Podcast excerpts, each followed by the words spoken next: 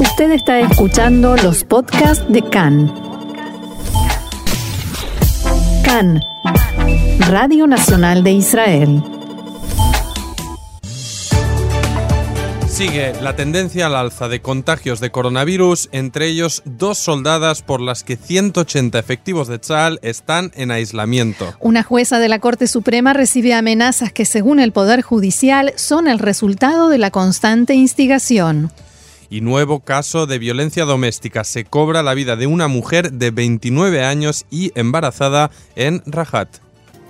Vamos entonces al desarrollo de la información que comienza con coronavirus. Tras una semana de ascensos en los contagios de coronavirus en Israel, las cifras de hoy elevan ya a 3.348 los enfermos de COVID-19, 33 más que ayer.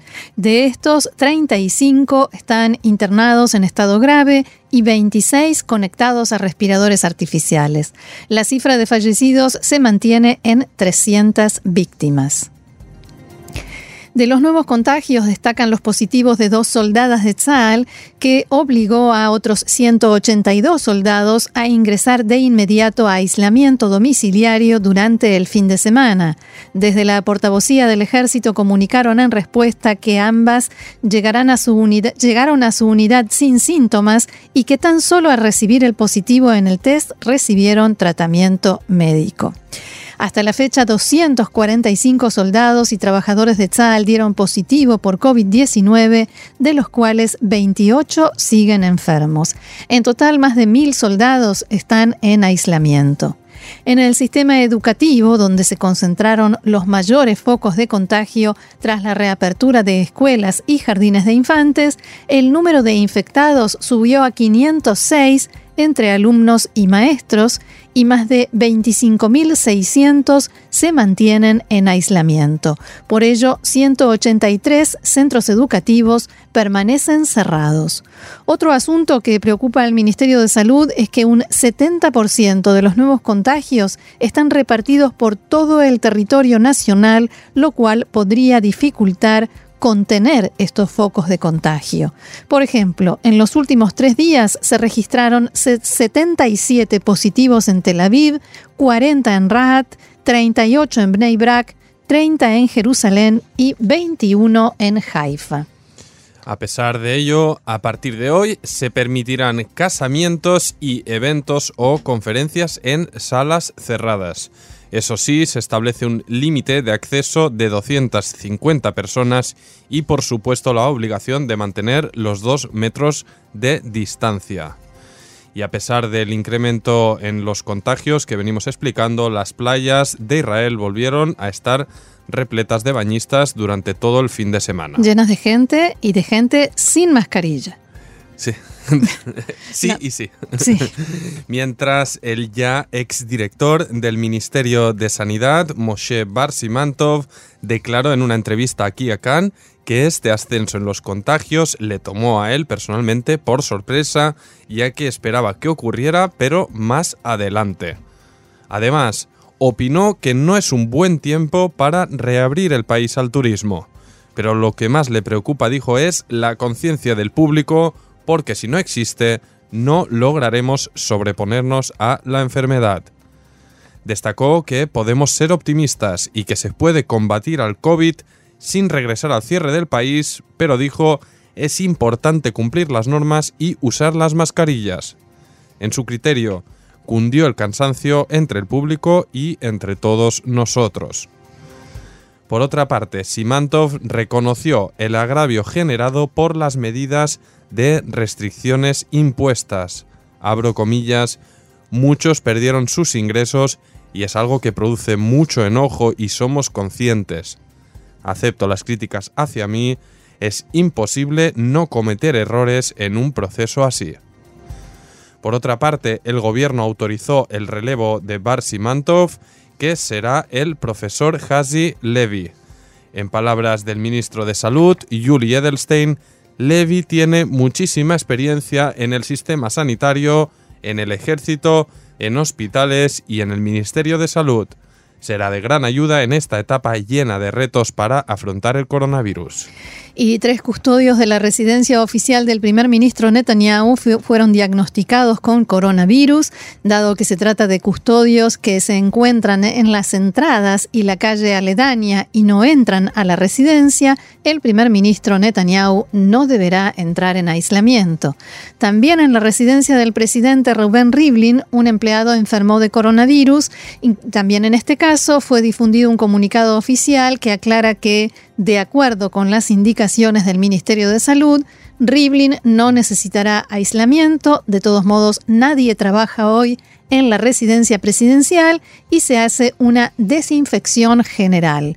Desde la oficina del primer ministro informaron que en el marco de los test rutinarios de corona, el primer ministro fue examinado hace unos días y el resultado fue negativo.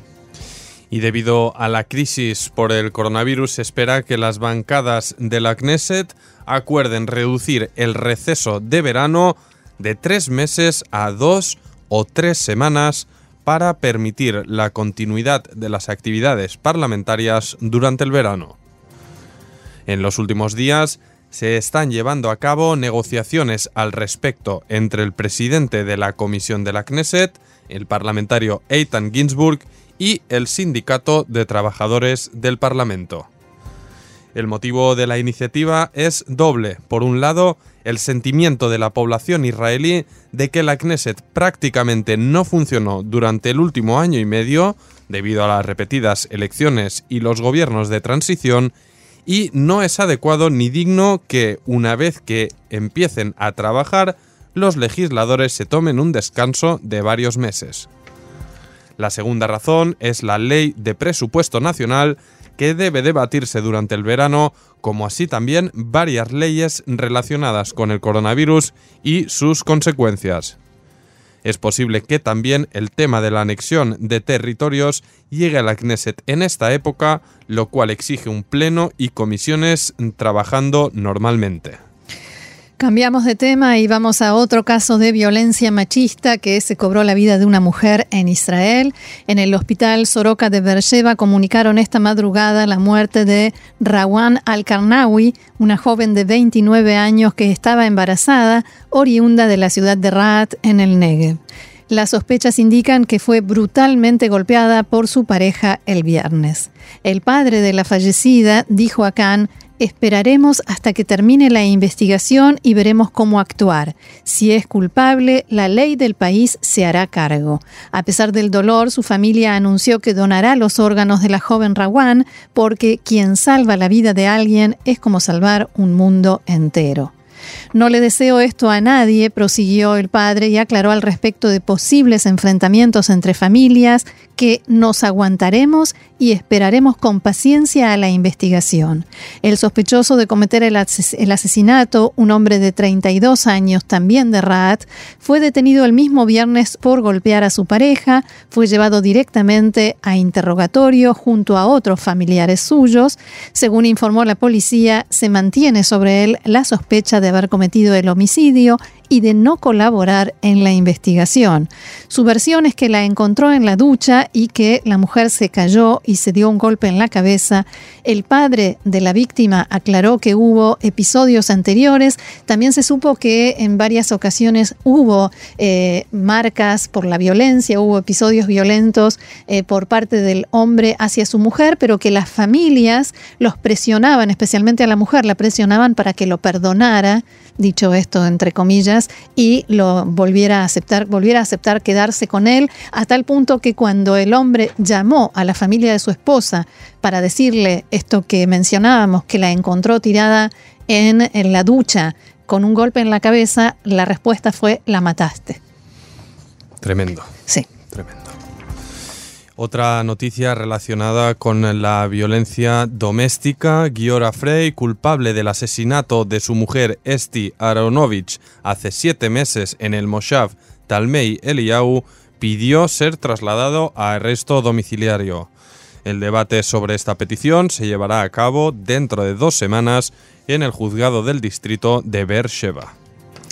La custodia del Poder Judicial presentó hoy una denuncia ante la policía debido a una carta con amenazas que recibió la jueza de la Corte Suprema de Justicia, Anat Barón. La carta fue hallada en la casilla de correo de la magistrada en Tel Aviv. El contenido exacto de la carta y las características de las amenazas no se han dado a conocer públicamente por el momento. La oficina del portavoz del Poder Judicial informó en un comunicado que el tema está siendo investigado y advirtió que se trata de una consecuencia directa de la constante y desvergonzada instigación contra el Poder Judicial y sus jueces. Continuó la cita, los intentos por amedrentar a los jueces de Israel no lograrán disuadirlos y ellos continuarán haciendo su trabajo sin temor. También en este sentido se expresó el jefe de la oposición en el Parlamento, Yair Lapid, quien aseguró que las amenazas a la jueza son consecuencia directa de la instigación que parte de Netanyahu. Abro comillas, es un acto cometido en su nombre, dijo el parlamentario. También el ministro de Justicia, Avi Nissan-Koren, dijo que los constantes ataques contra el Poder Judicial son peligrosos y ponen en peligro la fortaleza del Estado de Israel hay jueces en Jerusalén y ellos continuarán haciendo su trabajo sin miedo.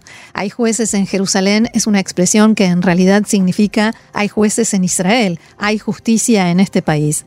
Por su parte, el primer ministro Netanyahu condenó el hecho y dijo que hay que comportarse con cero tolerancia para todo aquel que amenaza con asesinar jueces o cualquier otro funcionario público. El primer ministro Netanyahu instó a la policía a actuar con rapidez y fuerza para erradicar el fenómeno de la instigación. Y otra información, Chal y las fuerzas de seguridad se preparan para varios escenarios posibles a medida que se va acercando la fecha anunciada por el primer ministro para la anexión de territorios entre ellos el debilitamiento del gobierno palestino, anarquía y caos en la calle palestina o el fortalecimiento del Tanzim. Una fuente de seguridad declaró a Khan que si se toma una decisión respecto de la anexión, Tzal y las fuerzas de seguridad necesitarán varias semanas para la preparación de las fuerzas, recolectar información de inteligencia y coordinación de los medios tecnológicos que se usarán. Según la fuente consultada, el primero, de julio no parece ser la fecha en la que comenzará la anexión, sino el momento en que comenzarán los preparativos para el proceso. La fuente también dijo que por el momento el ejército y el Servicio General de Seguridad no recibieron ninguna información sobre la fórmula de la anexión. En el Moshav Tidar, cerca de Ofakim, en el sur del país, fue encontrado esta mañana un manojo de globos atado a un artefacto explosivo. Un experto en explosivos acudió para desconectarlo. Se trata del primer artefacto de este tipo lanzado desde Gaza hacia territorio israelí en los últimos cuatro meses. Y también en Gaza el comité que organiza las manifestaciones junto a la valla fronteriza en la franja debatirá mañana la posibilidad de reanudar estas protestas debido a las intenciones del gobierno israelí de anexionar territorios. Así lo informó uno de los miembros de este comité, Talil Abu Zureifa del Frente Democrático Palestino. Fuentes palestinas declararon al sitio web del diario Al-Quds que el Frente Popular y el Frente Democrático Palestino están presionando para que las manifestaciones en la frontera se reanuden ya, mientras que en Hamas prefieren postergarlas hasta la fecha en que la anexión se lleve a la práctica. Al mismo tiempo, fuentes en Gaza informaron a Khan que activistas de diversas agrupaciones tienen planteado aumentar en forma gradual el lanzamiento de globos incendiarios y explosivos hacia Israel.